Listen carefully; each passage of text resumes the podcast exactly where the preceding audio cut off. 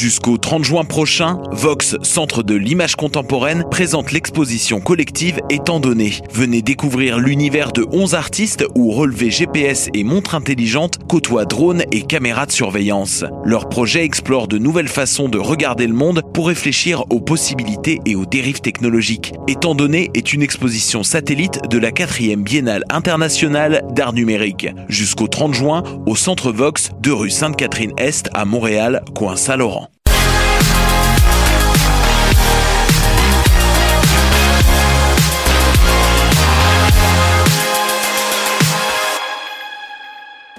Bonjour tout le monde, bienvenue à cette nouvelle édition du Recap. Cette semaine encore, on vous fait un petit récapitulatif des faits marquants de l'actualité. Comme toujours, c'est Florian au micro, puis cette euh, semaine, je suis accompagné de Nina. Allô? De Charles. Bonjour. De Nico. Salut. Et de Guillaume. Bonsoir. Sans oublier, bien sûr, Tim à la régie. Yo. On a des sujets très intéressants pour vous en cette édition du 16 juin. On va parler euh, du, du E3, on va parler de la presse, du fameux échange entre le Canadien et les Coyotes. Mais tout d'abord, Nico, tu nous parles de Trump qui est encore mêlé à une histoire de détournement d'argent. Mais oui, euh, le président des États-Unis, Donald Trump, a été accusé euh, jeudi de détourner des fonds de sa fondation à des fins personnelles. L'enquête aurait débuté il y a de cela deux ans. Euh, c'est une procureure de l'État de New York, Barbara Underwood, qui a déposé la plainte. L'affaire affecte directement le président américain ainsi que la Trump Organization, une société dont il devait notamment vendre ses parts. Euh, la procureure a exigé la dissolution de la fondation ainsi que la restitution de 2,8 millions de dollars. Pour juste faire un retour sur les faits, en janvier 2016, une collecte de fonds a été organisée dans l'État de l'Iowa, l'Iowa, excusez si j'ai pas la, prononciation euh, on point, mais euh, pour euh, en fait c'était pour euh, les anciens combattants et selon Barbara Underwood, ce serait plutôt un rassemblement électoral qui aurait été organisé, ce qui est tout à fait illégal. Do- Donald Trump risque de ne plus pouvoir diriger une organisation à but non lucratif pour au moins 10 ans, alors que ses enfants verraient leurs droits interdits pour un an puisqu'ils ont également fait partie euh, de la direction de la Trump Organization. Underwood, c'est pas, pas un nom dans House of Cards. En tout cas, il y a peut-être une affaire, je sais pas. Mais d'ailleurs, c'est pas le seul sujet qui implique euh, Trump et la justice Non, ces en- derniers jours. hein. En effet, le président des États-Unis a reçu des plaintes de deux femmes avec lesquelles ils auraient eu euh, des liaisons. Il s'agit de la- l'actrice porno Stormy Daniels et de l'ancienne modèle du magazine Playboy Karen the goal. En effet, l'enquête menée par le procureur euh, Robert Mueller sur de possibles liens entre l'équipe de campagne de Donald Trump et la Russie s'est avancée au cours euh, des derniers jours. D'ailleurs, dans ce dossier, l'ex-chef de campagne du président républicain Paul Manafort a pris le chemin de la prison vendredi en lien avec euh, cette même enquête. Manafort est accusé de tentative de subornation de témoins dans cette enquête et jusqu'à hier, il devait porter un bracelet électronique depuis sa résidence. Euh, Donald Trump a jugé ces accusations ridicules et il, et il invite les démocrates de l'État de New York à tout faire pour l'attaquer en justice. D'accord, un sujet qui va sûrement encore avoir beaucoup de rebondissements. On se déplace maintenant au Québec. Il y a des élections provinciales qui approchent à grands pas. Mais pour le moment, c'est une élection partielle fédérale qui retient l'attention. Elle se tiendra lundi prochain dans la région de Chicoutimi. Et Charles, tu nous fais un portrait de la situation. Ben oui, les élections président, les élections partielles de Chicoutimi-Le-Fjord vont avoir, vont avoir lieu le lundi prochain, dans le fond, le 18 juin 2018. Euh, c'est des partielles qui sont particulièrement intéressantes, notamment parce que la campagne se joue principalement autour de la question des tensions commerciales avec nos voisins du Sud, les États-Unis et mon préféré, Monsieur Donald Trump. Ces tensions incluent les tarifs imposés sur l'acier et l'aluminium, la manière dont le Canada a réagi, ainsi qu'à la réaction de Trump après le G7. On n'en avait pas parlé la semaine dernière parce que peut-être 15 minutes après la fin de notre émission, euh, Monsieur Trump a tweeté euh, que Monsieur Trudeau avait agi de manière euh, indécente et qu'il allait refuser de signer le communiqué final. Donc tout ça, ça fait en sorte, ça crée une espèce d'enjeu électoral important pour les élections fédérales, surtout celle-ci. Euh, puis les, chefs des différents partis, soit Justin Trudeau, Andrew Scheer et Jack Meeting, euh, se sont rendus sur les lieux jeudi dernier pour profiter de la visibilité peut-être du grand défi Pierre Lavoie pour faire campagne. Euh, les élections surviennent plus de six mois après la démission en, en automne dernier, dans le du député élu du Parti libéral Denis Lemieux, qui a quitté pour des raisons personnelles, mais on n'a pas vraiment de détails là-dessus. C'est pas nécessaire d'en avoir non plus. Euh, Rappelons-nous qu'en 2015, lors des élections, les libéraux l'avaient emporté avec 31% des voix, tout juste derrière, devant le NPD, pardon. 20,5% ont été requis par le Bloc, et en dernier siégeaient les conservateurs avec 17% des voix. D'accord, mais on se doute bien que la situation pourrait changer euh, cette fois-ci. Ben, on s'en doutait pas avant de voir le sondage qui a été réalisé auprès de Moi, je m'en 402 doutais. Moi, je m'en doutais. auprès de 402 personnes par la firme Segma pour Radio-Canada et le journal Le Quotidien. Selon le sondage, qui a une marge d'erreur de 4,9 les conservateurs sont bien installés devant les libéraux. Euh, le candidat conservateur Richard Martel obtiendrait 36,3 des intentions de vote contre 20 pour Lina Boivin du Parti libéral. Le, NP le NPD terminerait dernier avec 6,2% des suffrages, une grosse descente quand même considérant qu'il avait été dernier euh, lors des dernières deuxième lors des dernières élections. Euh, Richard Martel, qui est le, candidat pour le Parti conservateur, est un personnage dans la région. C'est un entraîneur c'était c'était un entraîneur très coloré des Saguenayens de Chicoutimi dans la Ligue de hockey junior majeur du Québec. Oh, c'était long. Je me rappelle personnellement des moments où lui et Patrick Roy euh, étaient sur le point de jeter les gants avant les joueurs euh, sur le banc dans les parties. La, la bonne guerre du bon vieux temps. C'est ça. Euh, puis ce gars-là, justement, il donne l'image d'un homme qui peut mettre son pied à terre lorsque nécessaire. Puis disons que dans un moment où est-ce qu'il y a des tensions avec par ex- des tensions commerciales, il en faut quelqu'un pour prendre tête dans ce genre d'événement-là, quelqu'un qui peut mettre son pied à terre et dire ce qu'il a à dire. Peut-être que c'est ce- ce- cette image-là que le monsieur pro- il projette. Euh, disons que sa, visibi- sa visibilité, par contre, en tant qu'entraîneur, euh, doit aider beaucoup ce dernier dans la partielle. Euh, mais dans tous les cas, Andrew Scheer semble conquérir le cœur des Québécois, notamment en donnant davantage, depuis, il avait promis au, promis au Québec de donner davantage de pouvoir en matière de culture, puis aussi en ce qui concerne la déclaration de revenus unique aux citoyens de la province. Euh, il avait aussi fait une grande tournée québécoise pour faire la promotion de son parti, ce qui semble, en voyant les sondages, euh, ça, semble fonctionner.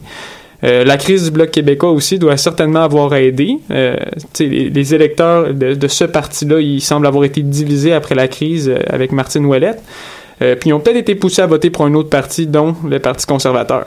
Mais je tiens juste pour finir ma, chronique qu'il faut, faut faire attention avec les sondages. Euh, faut pas s'en servir pour dire que les conservateurs sont sûrs de gagner la partielle. C'est pas nécessairement le cas.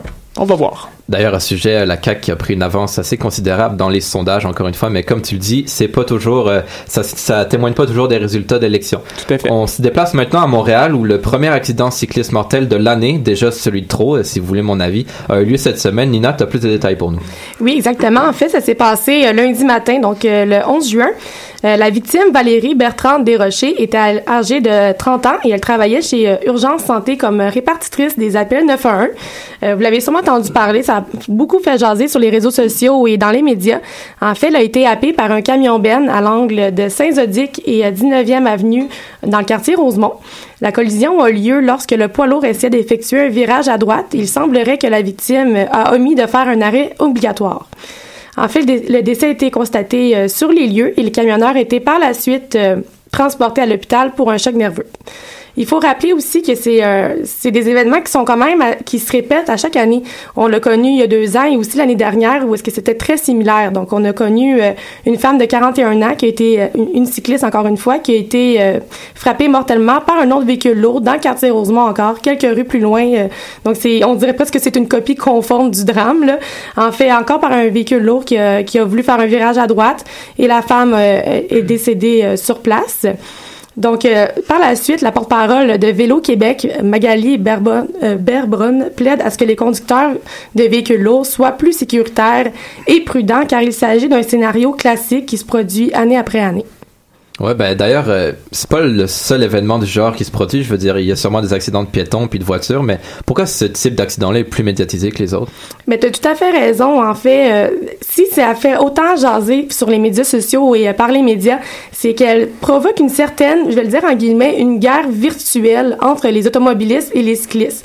C'est quand même assez courant. On dirait même dans les discussions entre amis, on va souvent pointer du doigt soit l'automobiliste ou le cycliste qui sont pas assez prudents. Et euh, c'est très courant sur les réseaux sociaux, surtout lorsqu'il y a un accident qui s'est passé comme celui de lundi. On a même lu sur les réseaux sociaux, je vais donner un exemple, on a pu lire euh, un, un, un homme sur Facebook qui disait « Parfait, un cycliste de moins sur la route ». C'est quand même très intense comme commentaire, puis c'est pas le seul. C'est problématique pour Ouais. elle, ça, ça fait peur. Ah oui, oui, c'est assez intense. Donc, euh, mais je pense que ça représente quand même les, les débats qu'il peut avoir. Puis ça, c'est juste sur les réseaux sociaux. On n'ose même pas imaginer ce que les gens peuvent se dire de leur côté. Puis euh, en fait, c'est ça. Donc, euh, la, dans le fond, la présidente directrice générale de Vélo Québec, euh, elle, elle voulait mettre un terme à cette. elle veut vraiment mettre un. Elle veut pointer du doigt, en fait, pas les. les les, les cyclistes sont pas assez prudents ou les camionneurs qui sont pas assez sécuritaires. En fait, elle veut pointer du doigt le, simplement le manque de civisme face à ces débats-là. Il faut arrêter de pointer du doigt parce que en fait, ce qu'elle veut faire, c'est relativiser les choses. Elle veut expliquer qu'on est tous parfois cyclistes ou parfois piétons, automobilistes. Donc, faut juste arrêter de pointer du doigt les autres et juste essayer d'être prudent et prendre en considération que, surtout en ville, c'est un milieu qui est quand même, qui nécessite un peu plus de prudence et de sécurité. Et euh, avant de terminer, j'ai goût de faire euh, creuser vos ménages un peu. J'ai goût de faire deviner. Euh, j'ai des- j'ai deux statistiques pour vous. OK. La première, la première, j'aimerais que vous essayiez de deviner le pourcentage des Canadiens qui ont avoué qu'ils feraient plus de vélo s'ils se sentaient plus en sécurité sur les routes. Euh, je me permets peut-être de commencer, j'irai avec quelque chose comme 60%. OK, OK. Guillaume? Ah, je dirais un petit 15% parce que je pense que si on a l'amour du vélo, euh, peu importe. euh, alors, je pense que c'est peu. Je suis d'accord avec Ouais. toi quand même. On se dit, quelqu'un qui va en faire, va en faire. Ouais, c'est ça. Ok, 60-40, qui dit mieux, Charles? 35. 35. Ben, je vais couper avec 50. Oh, et Tim à la régie? Euh, je vais dire 40 moi aussi. J'ai pas vraiment de. Je vois pas pourquoi les gens s'empêcheraient de faire du vélo, mais d'un autre côté, il y a certains coins dans le pays que c'est pas tout le temps évident, fait que je vous verrais bien le Mais c'est- 40%. C'est ça, surtout dans, dans une ville comme Montréal, qui est davantage une ville de transport en commun ou de vélo ou de marche. Euh, je pense que les gens aimeraient peut-être se sentir davantage en sécurité. Mais justement, tu touches euh, quand même le sujet qui, qui est en lien avec euh, ma deuxième statistique. Donc, euh, je vais euh, arrêter le suspense immédiatement et vous dire que c'est 44 Ah, des Canadiens qui ont avoué. Et je pense quand même que c'est un chiffre important parce que j'aurais Ouais. dit, comme Guillaume, un petit 15 parce qu'on on veut en faire pareil puis on va juste se mettre un casque au pire si on a peur de pas être en sécurité. Mais 44 c'est quand même assez important puis c'est récent comme étude. C'est le Canada qui a fait ça l'année dernière. Si on regarde l'équipement d'un cycliste, c'est un casque, puis c'est tout. là. T'as pas, t'as pas d'épaulettes comme au football, puis quand tu te fais ramasser par un char, c'est pas euh, un petit Exactement. égratignure que tu. C'est ça, puis il y a beaucoup de sensibilisation en plus sur euh, dans les publicités, donc euh, mais même là ça n'a pas changé. Il y a des accidents encore, puis euh, les gens ont toujours peur. Ce faut se tenir voir. loin des véhicules lourds aussi Ouais. dans, dans ce temps-là. Ben c'est sûr, on peut pas le voir venir quand Ouais. même. On a beau vouloir l'éviter, on veut quand même se rendre à un point A, à un point B. Mais bon, on va pas s'éterniser là-dessus et je vais terminer avec ma dernière statistique. Êtes-vous prêts? Le nombre de pourcentage de décès de cyclistes qui se produisent sur des routes urbaines. Ah, c'est beaucoup. C'est sûr, c'est beaucoup. Plus Mm. que sur les grandes routes, je pense. Parce qu'on est moins prudent sur, euh, dans les petites rues puis à Montréal. C'est plus Dans- dangereux aussi, sûrement. Là. Oui. Exactement. Alors, je dirais, c'est quoi, il faut un pourcentage? Ben oui, essaye, vas-y, lâche Je dirais 68. Oh. Ouf, 68 Euh. Moi, j'irais un peu moins précis. J'irais encore avec 60. Ouais. Charles? 85. 85. Oh, t'es ambitieux. Je vais, y- je, vais, je vais- je vais y aller à 80, moi. OK, et puis Tim? Moi, je vais rester à 40 parce qu'on oublie le vélo de montagne. Ouh. Oh, très bon Oh, point. il Tim. touche quelque Tim chose, qui là. sort des sentiers battus. La, Oh. la. Oh, oh. le beau La réponse. Euh, la réponse est 64 Oh, Oh, quand ouais. même, quand même. Oh, ben, on était quand même euh, Excellent. pas trop loin. Pas de quoi se réjouir, là, Ouais. parce que c'est quand même une statistique assez sombre. Oui, c'est mais. Ouais, exactement, 65%, exactement. Mais c'est ok. bon à savoir, puis on souhaite euh, mes condo- les condoléances à la famille et aux proches Ben, euh, de la Tout à fait. victime. Tout à fait. En espérant que ce soit le dernier accident du genre. On va maintenant poursuivre en musique avec Anemone et Party Team.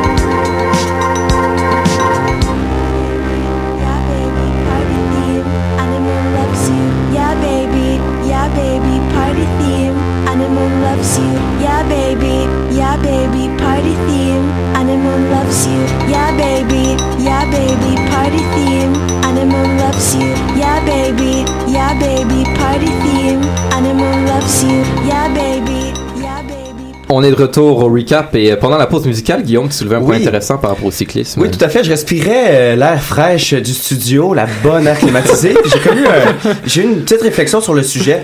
Euh, apparemment, les casques ne sont pas obligatoires. Ici au Québec, on n'est pas obligé de porter un casque euh, lorsqu'on est en vélo parce que apparemment, quand un cycliste ou une cycliste porte un casque, il ou elle se sent beaucoup plus, moins, beaucoup moins vulnérable. À vélo, il va faire beaucoup plus attention à ses manœuvres et à ses déplacements parce que justement, est sujet à beaucoup de, à des accidents. Puis les, les automobilistes, quant à eux, eux aussi, ils vont faire plus attention à un cycliste ou une cycliste qui porte pas de casque. C'est même- c'est ironique un peu, Oui, mais hein. j'ai de la misère à me situer. Est-ce que, est-ce que je veux y croire? Est-ce que je veux pas y croire? C'est. Parce que moi, je me dis, en tant qu'automobiliste, j'aime ça voir un cycliste ou une cycliste qui porte un casque. Je me dis, bon, euh, elle sait qu'est-ce qu'elle fait, puis euh, je sais pas, je, je trouve ça, ça instaure plus la confiance, mais je vais quand même faire attention. Je vais pas dire, ah, euh, elle porte un casque, c'est cool, tu sais. Mais c'est le pouvoir du subconscient aussi, hein. Ouais. Donc, euh, c'est quand même intéressant. Ouais. Ouais, petite réflexion. J'ai vraiment pas de lien vers notre prochaine chronique, mais c'est pas grave, on va aller avec le national, avec euh, la presse. Si on se ramène euh, quelques semaines en arrière, on se souvient que la presse avait annoncé qu'elle allait changer son modèle d'affaires pour devenir un organisme à but non lucratif, un OBNL. On le devine bien compte tenu du statut de la presse, qui est quasiment une institution maintenant. La transition va pas être facile, Charles. Tout à fait. Euh, puis, euh, rebonjour Florian en Oui, passant. rebonjour, oui. Euh, en passant, juste ça, le gouvernement Couillard a décidé cette semaine d'imposer euh, le baillon pour faire adopter le projet de loi 400. Puis là, c'est un projet de loi qui euh, concerne la transition de la presse vers justement le, statut d'organisme à but non lucratif. Dans le fond, euh, la loi 400, selon le site de l'Assemblée nationale, euh, vise à abroger une disposition d'une loi privée de 1967 qui encadrait le transfert de la, de la presse à ce moment. Euh, le baillon, dans le fond, qu'est-ce que c'est? C'est que ça permet l'adoption rapide de projets de loi en cas d'urgence, comme c'était le cas avec la presse, euh, selon le leader parlementaire du gouvernement, Jean-Marc Fournier. Pardon. Il évoquait qu'on était en fin de session parlementaire, euh, que les élections arrivent en automne prochain, puis que ça pourrait pas se dérouler dans un laps de temps assez court pour permettre à la presse de devenir une OBNL sans avoir de problèmes financiers qui viendraient avec ça, justement. Puis en fait, plusieurs députés, dont Martine Ouellette, se sont opposés au projet de loi qui devait être voté à l'unanimité pour être dépo- déposé officiellement. Martine Ouellette, maintenant, a moins de travail au fédéral, fait qu'elle peut faire ça. Euh, cette dernière juge que c'est juste cette décision, et je cite, comme étant une honte pour le travail des parlementaires.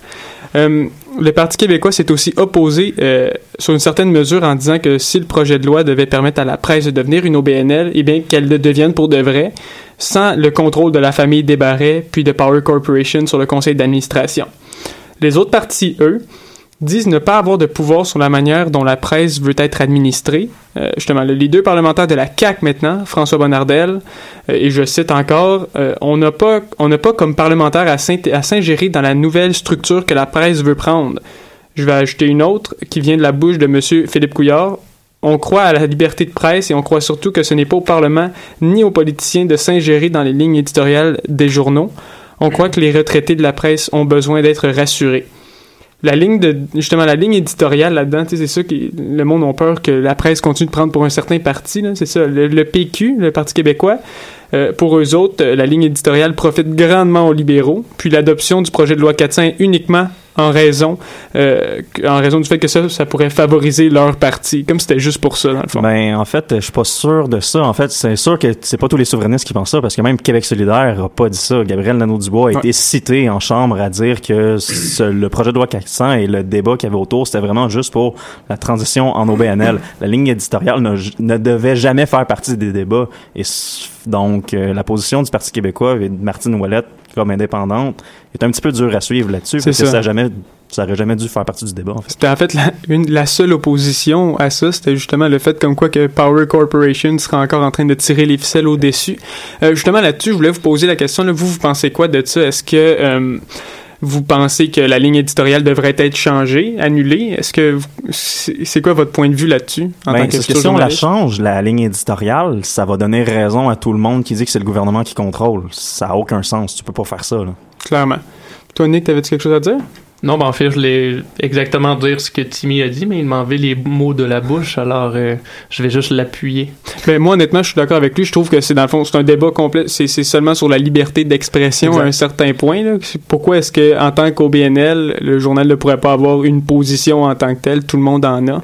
Donc, euh, ben, c'est ça. C'était juste une petite discussion comme ça pour, euh, pour l'intégrer dans l'émission. Je trouvais ça vraiment intéressant. Euh, puis, justement, là, je veux juste finir avec ça. Il y a un communiqué qui a été sorti par M. Pierre Elliott Levasseur, qui est un dirigeant de la presse, qui s'est montré très satisfait de la conclusion, justement, en chambre. Euh, il dit qu'il s'agit d'une très bonne nouvelle car cette décision nous permet d'aller de l'avant avec le changement de structure de l'entreprise, une étape cruciale de notre plan stratégique qui vise à assurer la pérennité de la presse. Nous aurons ainsi accès à des sources de revenus plus diversifiées, venant des fondations, des grands donateurs du public et des programmes d'aide gouvernementaux universels accessibles à, tous les entreprises, à toutes les entreprises de presse écrite. Ils ne paieront pas d'im- d'impôts et de taxes non plus, justement, à cause qu'ils vont devenir un organisme à but non lucratif, ce qui est quand même très avantageux pour eux. Donc, c'est ça. D'accord, très intéressant. Merci beaucoup, Charles. Un sujet dont on va sûrement entendre parler dans les prochaines semaines. On retourne maintenant à Montréal où, euh, bonne nouvelle pour nos amis les chevaux. L'administration Plante annonçait cette semaine que le transport en calèche serait bientôt interdit. Nina, euh, de quoi il en retourne? Oui, en fait, c'est une décision que beaucoup attendaient et euh, ça a été officialisé jeudi. En fait, c'est une décision qui a été émise par le conseiller municipal Craig Sauvé dans une série de mesures pour la protection du public et des animaux. En fait, cette interdiction sera en vigueur le 31 décembre 2019. Donc, euh, dès euh, 2020, il y aura plus de calèches euh, de, transport de personnes avec des calèches à chevaux. Et euh, donc, vous le savez, c'est une attraction touristique qui est très populaire dans le Vieux-Montréal, qui attire beaucoup de touristes, mais qui est à la fois très controversée étant donné qu'elle remet en question un peu le bien-être des animaux et l'exploitation animale. Et euh, elle préoccupait de plus en plus les, les citoyens.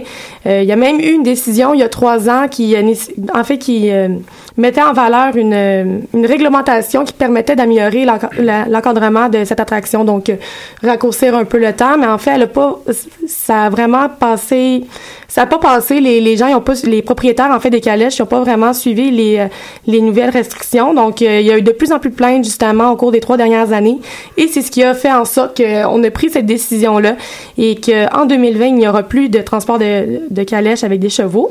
Il y a même eu des, des- des incidents au cours des dernières années en lien avec les chevaux, donc euh, on peut pas vraiment contredire le fait que c'est de l'exploitation animale.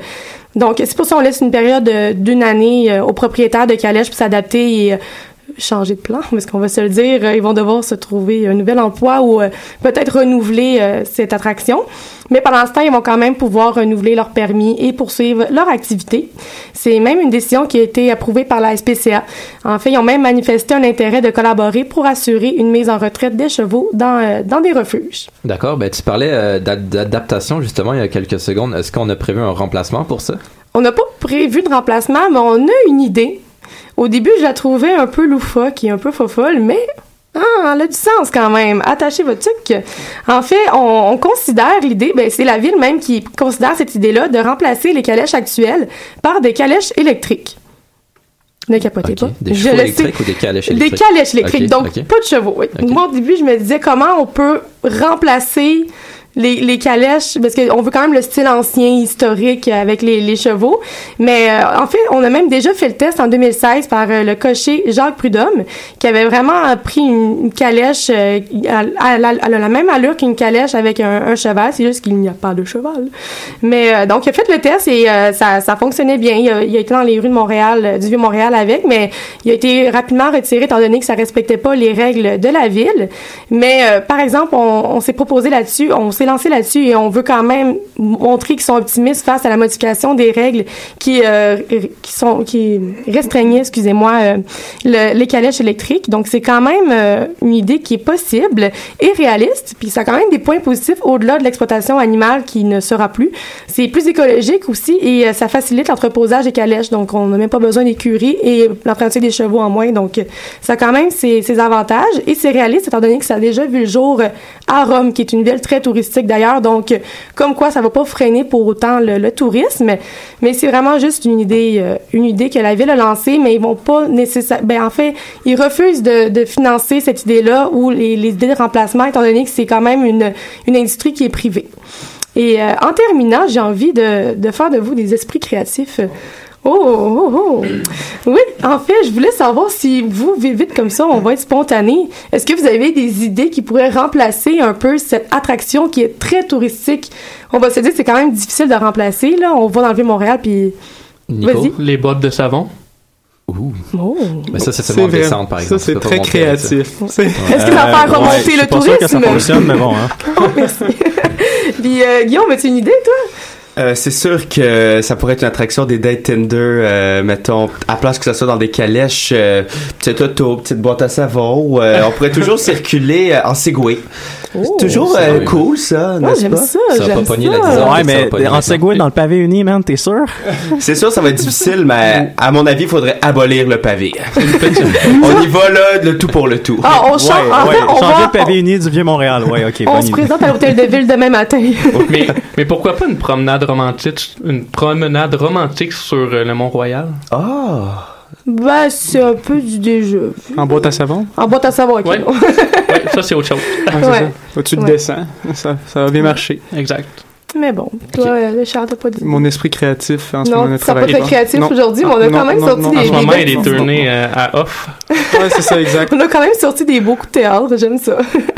ben, c'était tout, donc euh, voilà, on- c'est à, c'est à suivre, par exemple. Parfait, ben je veux pas interrompre ce beau brassage d'idées, au pire on continuera pendant la pause, mais maintenant on va poursuivre en musique avec Lydia Kempinski et Sur la mélamine. Sur la mélamine de ma cuisine. Sur la mélamine de ma cuisine. Du vin d'épicerie pour griser mon ennui. 9 piastres le litre, c'est ça le prix de ma fuite. Mélamine de ma cuisine. J'entrevois mon cœur en ruine dans une cage de cartilage entre la boucane et les nuages. De deux poumons fumant de rage, la vinasse nage dans mon œsophage. Pied dans la tranche, une ma trachée boy par une plaque de plomb forgé qui traverse ma gorge et m'empêche d'épancher toute parole orale. Je ravale. Ah, J'essaye de parler, mais la corolle, la fleur du mal se referme. Je me renferme, les mots pourrissent au fond de mon abysse thoracique. En recherche d'attaque, c'est mes joints toxiques que dans mon esprit la taxi sévit. Et cette sans préavis, saisie d'impatience, je dis la science infuse qui me dicte le fuser au fusain, le dessin de demain serein. Mais ma désobéissance a choisi l'errance et la scintillance.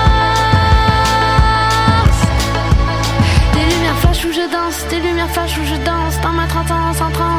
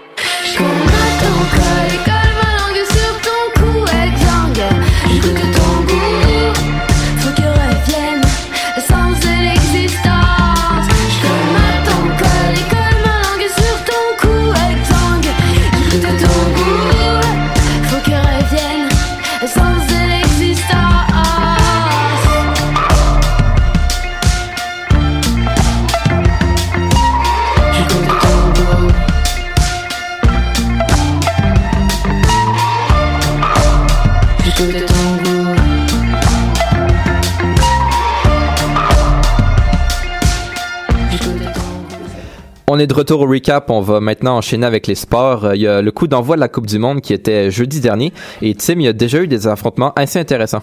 Effectivement, en fait, euh, moi, tout ce que je vais faire présentement, c'est vous donner les résultats des matchs qui ont déjà été joués.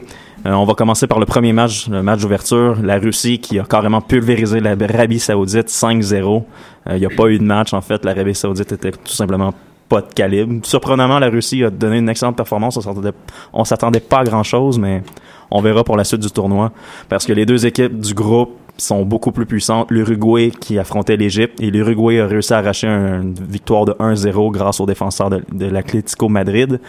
On va parler du groupe B maintenant. Le Maroc qui est tombé 1-0 face à l'Iran dû à un but contre son camp en fin de match. Ça, ça fait toujours très très mal. Et dans les deux autres équipes, l'Espagne et le Portugal, c'était littéralement un feu d'artifice offensif. Ça a fini 3-3, un tour du chapeau pour Cristiano Quel Ronaldo. match incroyable. C'était génial. Le coup franc de Cristiano Ronaldo en fin de match pour faire, pour recréer l'égalité, sublime. Le gardien avait rien fait. Il, a, Ben, il a juste il ne regardé le pouvait- ballon. Il ne a regardé pouvait le rien ballon. faire. C'était vraiment génial. On parle quasiment là en ce moment du meilleur match de la Coupe du Monde, même si ça vient tout juste de commencer là. Ben, c'était la plus belle affiche de la première ronde du- de la phase de groupe en partant, mais ça a donné qu'est-ce que, à quoi les fans s'attendaient. Donc, euh, j'ai bien hâte de voir la suite du tournoi, mais je suis pas certain qu'on va voir un match d'aussi grande qualité. En effet. Mais il y a quand même eu d'autres matchs aujourd'hui. Il y en avait quatre. C'était le super samedi. On va commencer par le premier match de journée. La France qui a gagné 2-1 face à une Australie qui s'est très, très, très bien battue. Même qu'on a commencé à critiquer la France parce que pour une équipe qui est favori pour le titre, ça n'a pas été une victoire si facile contre l'Australie. Euh, L'Islande qui continue de surprendre le monde du football et du soccer en ayant un match nul de 1-1 face à la puissante Argentine de Lionel Messi.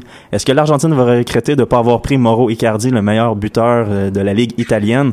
On verra, mais présentement, euh, juste un seul but, Messi qui manque un penalty contre l'Islande, ça pourrait causer du dommage pour la suite du tournoi. Parce que le Danemark et le Pérou s'affrontaient aussi dans ce groupe et le euh, ouais, non, en tout cas. euh, le, le, le Danemark et le Pérou s'affrontaient. Ça finit 1-0 pour le Danemark, un but en milieu de match. Et la Croatie l'a emporté 2-0 contre le Nigeria en ce dernier match de la journée. D'accord. Et il y a un autre événement sportif de grande envergure qui se déroule en ce moment. On parle des 24 heures du Mans. Oui. D'ailleurs, parlant de calèche électrique, non, c'est un peu plus puissant que ça. Euh, non, non. Il y t'as a- Juste un peu. en direct pour nous, ouais, juste un peu. Oui, ben en fait, euh, les 24 heures du Mans cette année, c'est vu la catégorie reine a seulement une équipe qui est vraiment plus forte que les autres, c'est le manufacturier Toyota. Euh, ils ont gagné les qualifs par euh, très très très facilement et présentement sans surprise, c'est les deux voitures de Toyota qui mènent la course. Euh, la voiture numéro 8 qui est pilotée entre autres par Fernando Alonso et derrière celle de ses coéquipiers par environ deux minutes dû à une pénalité. Donc on verra, il y a encore quelques heures de course, mais à moins de voiture de sécurité ou d'un rythme effréné de la voiture numéro 8, on se doute que Fernando Alonso ne gagnera pas les 24 heures du Mans. D'accord, merci beaucoup pour ça, Tim. On garde un œil là-dessus. Et là, attention à la maison. J'espère que vous êtes bien assis parce que là, c'est le gros sujet. Nico est primé, il est dans sa chaise, il a avancé, là, j'ai jamais vu de même. On parle de l'échange entre le Canadien et les Coyotes. Nico, qu'est-ce qui s'est passé? Oui, ben je pense qu'il y a beaucoup de partisans qui ont été euh, déçus d'apprendre la transaction entre le Canadien de Montréal et les Coyotes de l'Arizona. Euh, hier, en fait, bon, Marc Bergevin a échangé Alex Galchenyuk contre Max Domi. Euh, pour pour ceux qui connaissent pas Max Domi, c'est un joueur qui a quand même un certain talent offensif, mais qui est davantage connu pour son euh, euh, son côté défensif. En 418 rencontres, alors, là je vais parler d'Alex Galchenyuk, en 418 rencontres avec le Canadien, Galchenyuk a marqué 108 buts et a récolté 255 points. Quand on regarde Max Domi, il a récolté 135 points, 36 buts, donc quand même beaucoup moins de buts qu'Alex Galchenyuk en 222 rencontres. Mais lorsqu'on regarde le pourcentage de points par match des deux joueurs, c'est 0.6 tous les deux. Alors, c'est sûr qu'il y a une déception parce que Galchenyuk, c'est un joueur qui a un potentiel offensif extraordinaire. C'est un, un choix qui a été sélectionné troisième au total.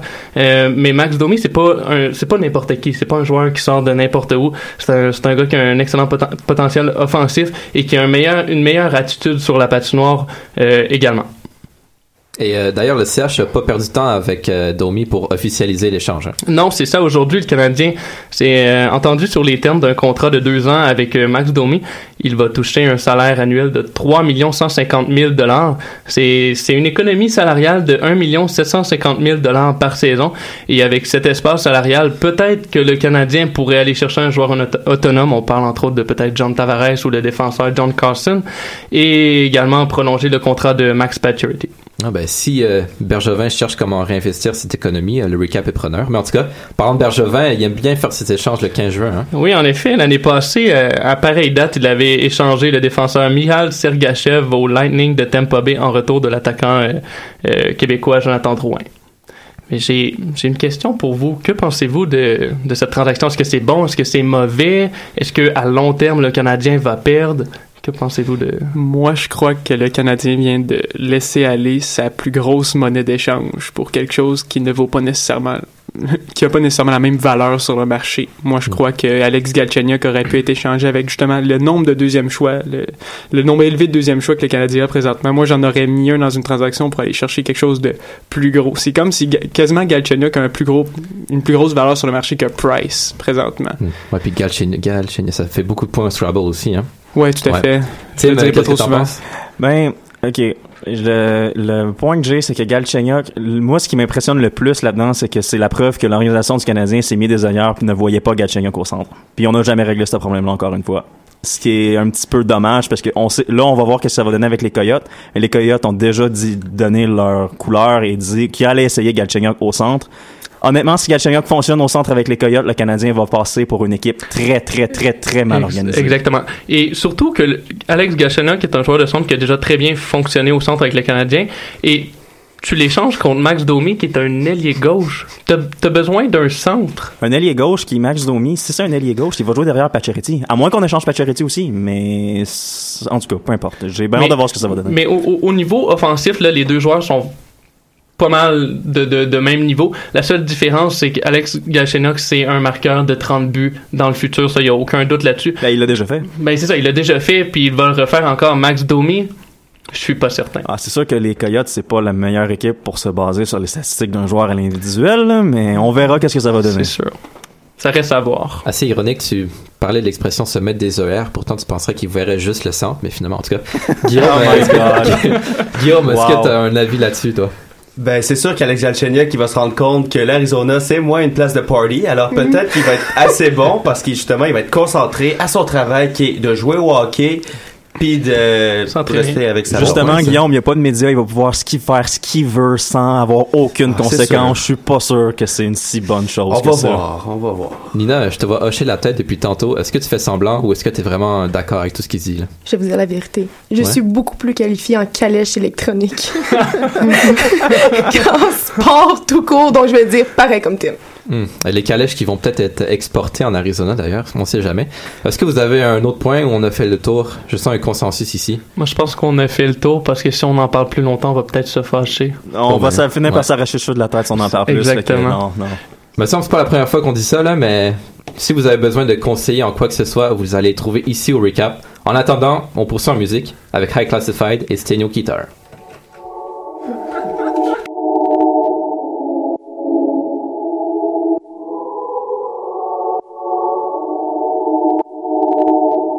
ハイクラッシュファイターの音楽「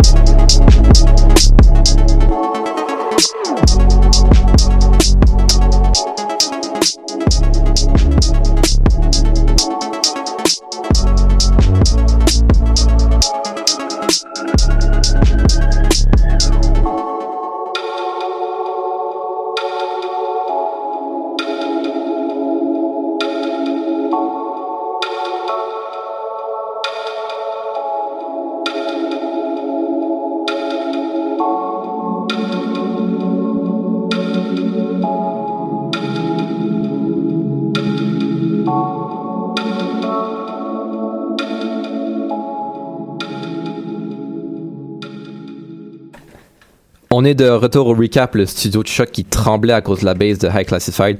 Parlant de trembler, les fans de jeux vidéo tremblaient d'impatience partout à travers le monde parce que cette semaine, il y avait le E3 qui est une exposition très importante de jeux vidéo. Tim, tu nous fais un petit recap de l'événement. Exactement, Florian. En fait, je vais vous parler des trois plus grandes compagnies, on va dire Sony, Microsoft et, Nintendo, ainsi que une grosse surprise du salon. On va commencer par Sony, qui a, on va se concentrer sur les deux jeux qui ont fait le plus de manchettes dans cette conférence. On va parler de Last of Us 2, la suite du premier. Dans, dans les trailers qu'on a vus au E3, on retrouve Ellie, une des protagonistes du premier jeu, qui se déroule quatre ans plus tard. On n'a aucune idée où se trouve Joel. Il y a des rumeurs qu'il pourrait être mort, des rumeurs où on sait pas où s'il se trouve. Lui qui était le, perso- le premier personnage jouable du premier, donc on verra où s'il se trouve. Euh, on apprend aussi que Ellie euh, entretient une relation amoureuse controversée, je dis ça avec guillemets, parce qu'on on sait que Ellie a des tendances et elle est lesbienne en fait, donc elle est en relation avec une femme. C'est pas tous les fans de jeux vidéo qui ont aimé ça. On a, on aurait cru voir sur Twitter une certaine déferlante un petit peu. euh, on va dire euh, dommage, je vais rester poli. On est en 2018. Ouais, mais c'est ça. J'aime mieux éviter le sujet, j'aime mieux pas m'emporter. Quels sont leurs arguments d'ailleurs? Ils vont, ils disent juste, oh, je suis pas content. Euh, ben, ouais, en fait, ils trouvent que c'est plus une surreprésentation de l'homosexualité, donc ils sont pas très très heureux de ça. En gros, c'est le principal argument qu'ils ont. C'est faible. Peu importe. Euh, on dit aussi que le jeu se déroulerait aussi dans la région de Seattle et le gameplay et l'ambiance a fait frémir les joueurs. On peut parler aussi dans, la- dans cette conférence de Kingdom Hearts 3. Je sais que notre collègue Charles aime beaucoup cette série de jeux. Ça fait maintenant plus de 10 ans qu'on attend le Kingdom Hearts 3, la série qui met en, en vedette les personnages originaux et l'univers Disney, euh, fascine toujours autant par son gameplay euh, rapide et euh, son visuel très très très impressionnant. Charles, je sais pas si tu voulais euh, commenter sur Ben, ce jeu. Je trouve que c'est probablement le jeu qui a mis le plus en valeur justement les, ce qu'ils vont donner de nouveau. Par exemple, dans le troisième, ils ont mis trois, diffé- trois différentes bandes annonces dans trois conférences différentes, dont Xbox, PlayStation, puis celle de la compagnie qui développe le jeu Square Oui, Enix. ouais. Donc, euh, ça fait ça fait 12 ans que les, que, le- que les fans attendent ça. Donc, euh, ça risque d'être quand même intéressant. Et ça va sortir le 29 janvier 2019, le jeu. Donc, euh, Exactement. Marquez vos calendriers. Qu'est-ce qui s'est passé d'autre euh, au E3? Euh, ben, on- je, vais, je vais y aller maintenant avec l'adversaire de Sony, Microsoft. En fait, Microsoft, à part avoir annoncé beaucoup, beaucoup, beaucoup, beaucoup de jeux à la fois, on a annoncé un nouveau Halo, un nouveau Gears of War, un nouveau Elder Scrolls en fin, fin de conférence. On n'avait pas beaucoup de gameplay à montrer. La seule chose, par exemple, c'est qu'on a montré la nouvelle Playground Games a montré Forza Horizon 4. Euh, série de jeux automobiles. Et honnêtement, encore une fois, comme c'est l'habitude de Playground, c'est une des plus grosses claques graphiques du salon. Euh, Forza est un des jeux les Forza, surtout la série Horizon est un des jeux les plus fins au niveau graphique du monde en fait. Et pour ce qui est nouveau pour cette euh, version de Horizon, c'est une introduction du système de saison été, automne, hiver, printemps. Chaque semaine va avoir sa saison sur les serveurs, ça devrait être très intéressant. Et le jeu se situe en Grande-Bretagne, ce qui donne aussi l'occasion d'avoir un petit peu plus de bout pour les amateurs de hors-route. Et qu'est-ce qui se passe du côté de Sony? On sait qu'habituellement, Ben, le Nintendo, c'est eux qui gagnent. Ben ouais, mais Sony, j'en ai parlé un peu avec The Last of Us. C'est vrai. On va passer alors. avec Nintendo. Nintendo, en fait, il y a- ils ont à peu près un jeu qui a vraiment allumé les foules. C'est euh, Super Smash Brothers Ultimate. oui, s'il vous plaît. Ça va sortir sur Switch le 7 décembre et tous les personnages qui ont déjà fait partie de la série vont être jouables. C'est fait un catalogue de personnages très très élevé. Sans compter les nouveautés, on mentionne en- entre autres Ripley, le méchant dans Metroid qui va faire son apparition dans la série. D'accord, très intéressant. Merci beaucoup pour ça. Autour de la table, est-ce qu'on a des jeux qui nous intéressent plus que Ben, moi, j'en ai un en surprise. Oui, ta fameuse surprise. Cyberpunk 2077. Euh, Yes. C'est la, c'est la révélation de ce E3. En fait, CD Projekt Red, la compagnie polonaise qui est derrière la- l'adaptation de The Witcher, qui revient avec une série originale, cette fois-ci Cyberpunk. Euh, c'est un monde, en fait, on parle d'un monde où ce que les gens ont accès à une technologie qui leur permet d'augmenter leur corps un peu à la manière de deux sexes. Et on parle carrément, les gens qui ont pu tester une bêta fermée durant le E3, on parle carrément d'un jeu qui pourrait changer l'univers à la fois des FPS, des first-person shooters et des RPG, des jeux de rôle. Donc, Et euh, l'univers tout court, si je peux Et l'univers tout euh, court, oui, oui. effectivement, parce que le trailer de lancement est sublime. Euh, le jeu sortira quand il sera prêt, comme à la manière des CD Projekt Red. Mais on a quand même un petit peu d'espoir parce qu'ils disent qu'ils visent la, la génération de consoles actuelle. Et si on se fait aux rumeurs, surtout qui viennent de Sony, les nouvelles consoles pourraient arriver dès 2020. Donc, euh, j'ai bien hâte de voir qu'est-ce que ça va donner. Sortez vos portefeuilles. ouais.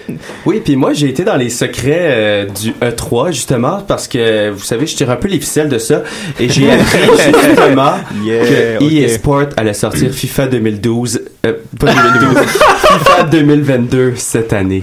2022. Al- Alors, j'ai assez hâte de jouer à FIFA 2022 en 2019 et c'est un peu euh, un secret que je vous dévoile autour de la table. Alors, soyez vraiment à l'affût quand ça va sortir parce qu'on va se garocher pour pouvoir jouer des joueurs qui n'existent pas encore.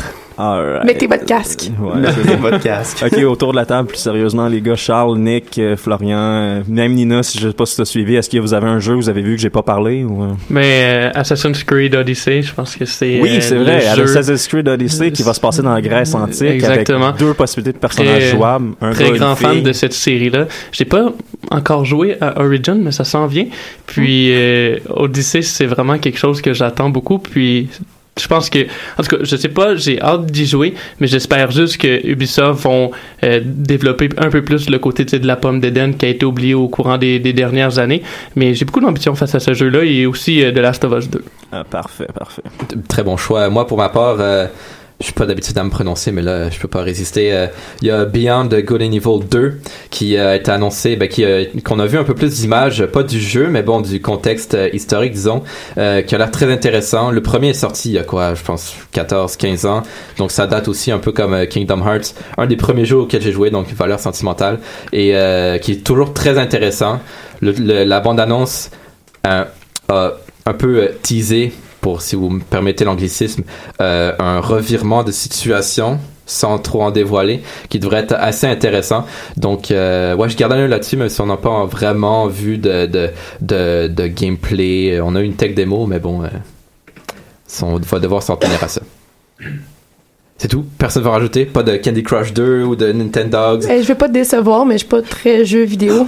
Qui Bon, cru. plus calèche. mais je fais plus du vélo, mettons. Ah, on a appris Ah, aussi bien. d'autres informations sur le remaster de Spyro the Dragon, les trois premiers jeux de la série. J'ai bien hâte de voir ça. C'est un autre jeu que je vais jouer, c'est certain. Faut que j'ajoute un petit quelque chose avant. Ouais. Dans Sony, il y avait Spider-Man. Je sais Ah pas oui, si vous oui. avez vu Ah ça. ouais. Aussi. Ah oui, oui, oui. Le Aussi. jeu. non. ok. Euh, le jeu de Spider-Man, qui va, ça va, ça va vraiment ressembler aux anciens, cla- aux, classiques qu'on avait sur la GameCube dans le temps, là, où est-ce que Spider-Man peut se promener partout dans New York, tisser sa toile n'importe où se promener. Ça va vraiment être un retour aux, aux sources pour ce jeu-là, qui a l'air extrêmement bien développé, super bien fait. J'ai Oui. hâte de voir ce que ça va donner. les retours de gameplay sont excellents apparemment. Le fait de tisser sa toile pour se promener, apparemment c'est hyper fluide, hyper le fun. J'ai bien hâte de voir qu'est-ce Bon que ça va ben, donner. si vous cherchez Tim ou Charles pendant les premières semaines de septembre, vous savez ce qu'ils sont en train de faire. on pourrait faire une émission Oups. complète sur le E3, mais on va devoir conclure et poursuivre en musique avec Donzel et Douchebag. I told you. Just don't do it again. Yeah.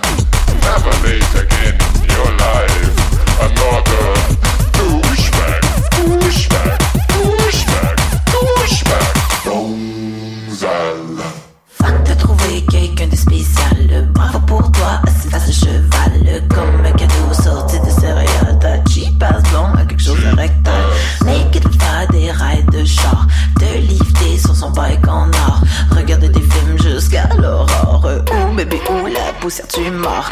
Monster Trucks, Demolition Derby. Défais ma toque et je te bats au pied. Aller aux danseuses boire un lundi. T'es jeune, j'ai déjà la famille. La graine à temps partiel est tout ce qu'il me faut. Va hanging out avec tes amis nabos. Parce que tout du temps, ça tombe sur cœur. Comme des testicules qui trempent dans le beurre.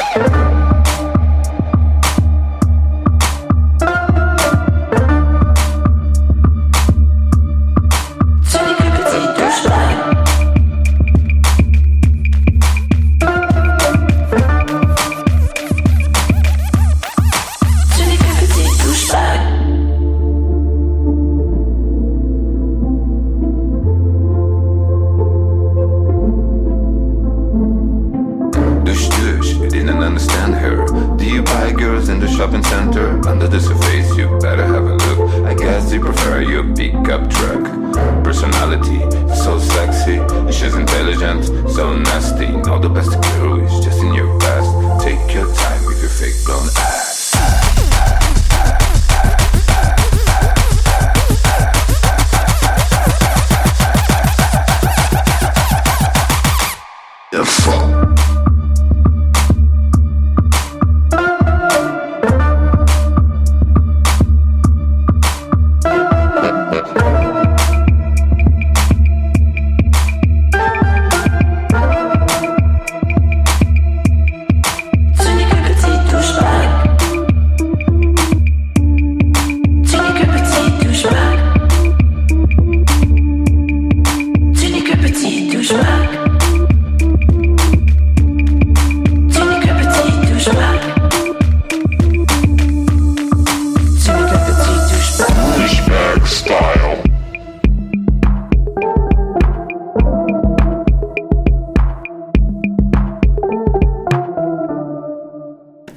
Est de retour au recap. On va conclure ça en beauté avec une petite chronique culturelle. Il y a Guillaume qui s'est infiltré de la manière qu'il s'est infiltré au E3, mais cette fois-ci au musée d'art contemporain. Il allait voir l'expo de Raphaël Lozalo Emmer intitulé Présence instable.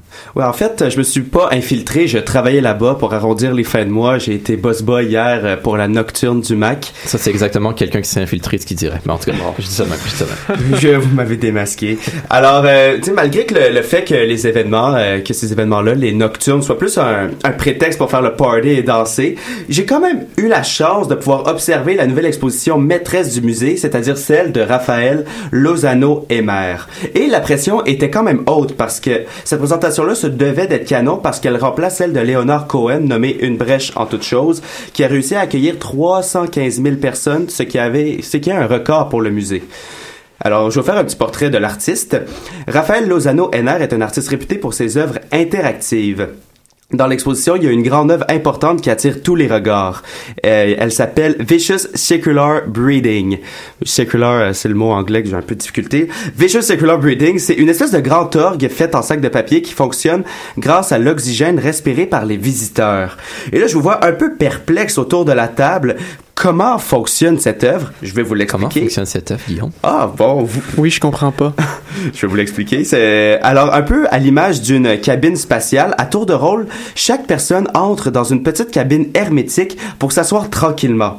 Sauf que lorsque vous entrez dans la cabine, vous respirez l'oxygène des autres visiteurs qui sont passés avant vous et le CO2 que vous respirez se retrouve dans cette machine insolite qui finit par faire fonctionner les sacs de papier, ce qui fait une espèce de bruit inquiétant de papier mais ça peut être harmonique si vous voulez, ça dépend quel genre de musique que vous écoutez, mais c'est spécial. Mais ce qui est, cool, c'est que c'est interactif. J'espère quand même vous avoir mis l'eau à la bouche pour cette œuvre parce que c'est pas juste ça, mais il y a une œuvre qui m'a euh, beaucoup interpellé dans cette exposition là, qui restait un peu dans l'ombre, elle était pas tant connue. Puis euh, j'aimerais beaucoup vous la raconter, c'est un peu ça ce dont va traiter ma chronique. Et cette œuvre, il s'agit d'une reproduction d'une œuvre que Raphaël Lozano Henner a faite au Mexique en 2008, le Mexique est son pays natal, pour commémorer le 40e anniversaire d'un massacre étudiant horrible qui a eu lieu à Mexico en 1968. Installé à la place des Trois Cultures, l'endroit exact où le, massacre a eu lieu, son œuvre se nomme Buzz Alta, en français haute voix. C'est une œuvre d'art public où les gens peuvent s'exprimer librement sur cet événement tragique. Et les, archives vidéo de, de cet événement nous montrent bien souvent d'anciennes personnes ayant un lieu, ben, les archives vidéo euh, de l'œuvre en 2008 qui nous montrent le massacre, les personnes exprimer euh, leur, soli- leur solidarité et leur respect envers les victimes de cet événement. Et il y a aussi d'autres personnes plus jeunes qui n'ont pas vécu l'événement forcément, qui rappellent que les forces policières ne doivent pas être craintes et qu'il faut continuer la lutte malgré la violence derrière les forces policières. Et ce tragique événement euh, a fait 200 à 300 morts lorsque des étudiants manifestaient. Et suite à l'événement, beaucoup de médias ont écrit qu'il y avait seulement eu 4 morts et 20 blessés, ce qui est un, un mensonge odieux et une grande banalisation de la brutalité policière. Même les livres d'histoire au Mexique mentionnent presque pas de crime envers, euh, envers les jeunes pour l'événement. Puis euh, on se rappelle aussi que 1968, c'est une année de révolte étudiante un peu partout dans le monde. Notamment euh, avec mai 68 en France. Et au Mexique, cette manifestation-là avait lieu dix jours avant les Jeux olympiques d'été à Mexico. Puis, pour ne pas salir, euh, salir la réputation de la ville, les policiers désiraient assurer la sécurité de la ville, alors ils ont tiré sur les jeunes. C'est un peu ça leur prétexte derrière cette grande boucherie. Et euh, pour revenir à la commémoration, commémoration faite par Rafael Lozano Henar, son œuvre faite à Mexico, la beauté de son œuvre réside dans l'interaction que les gens ont avec celle-ci, parce qu'elle brise le silence que le massacre a eu pendant 40 ans. Lorsque les gens parlent dans le mégaphone, en fait, l'œuvre, c'est que les gens parlent sur les lieux de l'événement dans un grand mégaphone, un, haut-parleur, et lorsque les gens par- parlent, trois grands projecteurs s'illuminent sur les gratte-ciels avoisinants du quartier et éclairent une grande partie du centre-ville de la mégapole, de la mégalopole, pardon. Et un faisceau lumineux frappe même d'ailleurs directement le monument de la Révolution.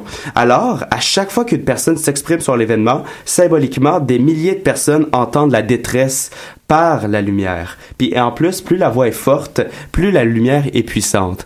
Alors c'est vraiment une œuvre qui m'a interpellé euh, hier soir au Mac et hier pour euh, se commémorer cette œuvre qui a eu lieu à Mexico, il y a simplement un haut-parleur et lorsqu'on parle, on peut euh, ça- on peut voir une, écla- une lumière éclairer euh, le mur en face.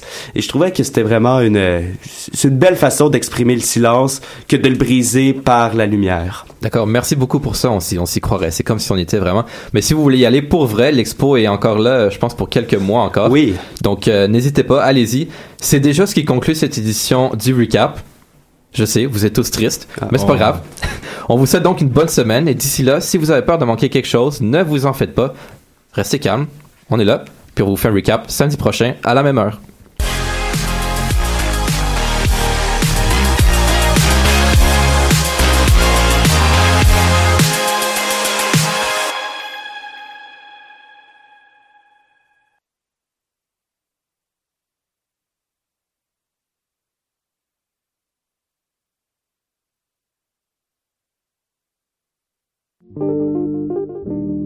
Pool Hip Hop, c'est ta référence en matière de hip hop sur les ondes de choc.ca.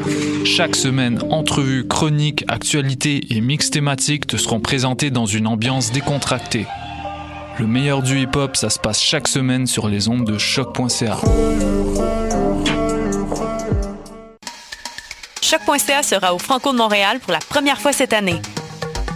Participe à la Tribune du Peuple, le réel baptême de Studio Radio et assiste aux entrevues des artistes de la programmation du festival en direct de la tente ou en live Facebook. Retrouve toute l'équipe de Choc.ca tous les jours de 17h à 20h jusqu'au 16 juin à notre tente, rue Sainte-Catherine.